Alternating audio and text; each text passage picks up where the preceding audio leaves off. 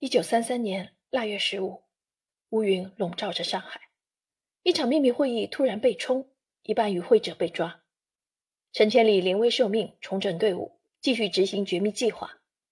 众目睽睽之下，一场事先张扬的转移险战就此展开。近日，作家孙甘露最新长篇小说《千里江山图》由上海文艺出版社推出。正文三十四章，全书二十四万字，从上世纪三十年代的上海打捞出隐秘而伟大的历史事件，用文学的方式去想象和呈现它的过程，重聚散落于历史尘埃中的理想主义者，塑造他们的精神和血肉。评论家潘凯雄评价这部小说：“这是颇为惊心动魄的一段不太为人所知的革命史。”况且其中也蕴藏着诸多智慧、勇敢与胆识，包括不动声色的制造悬念。这是一种艺术，或许还是大艺术。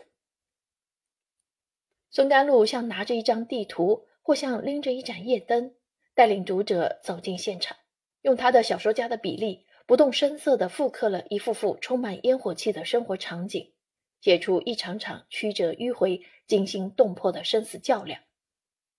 这群理想主义者用生命照亮了风雨如晦的暗夜，在更深的精神层面上展现了历史进程的沉郁悲壮，凸显了他们的激情信仰和精神丰碑。作家调动了多年的文学积累和经验，在小说结构、人物塑形和语言节奏等文学性方面进行了探索，创新了主题小说的叙事范式。整部小说节奏快，情节密度高，语言动感强。在危机谍报的惊心动魄中飞速推进，形成了一种激情美学叙事的动态结构。如批评家陈福明所说，孙甘露在《千里江山图》中改变了他所习惯的叙事姿态，但一如既往保持了小说叙述语言的艺术品质，简省、精确、优雅。同时，作家赋予小说人物以合理真实的人性逻辑。洞察焦灼乱世下每个人物的内心世界，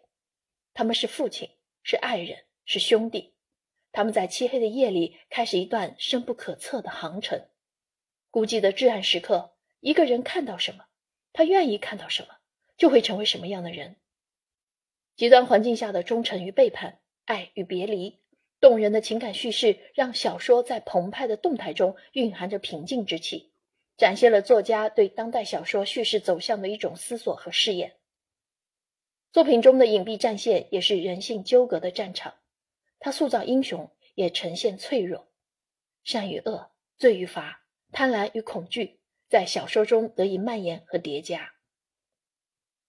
作家创作时参考了当时的城市地图、报纸新闻、档案、风俗志等真实材料，力求靠近历史真实。重现了上世纪三十年代上海、广州、南京的社会环境，重点还原了当时上海的建筑、街道、饮食、风俗和文化娱乐等日常生活。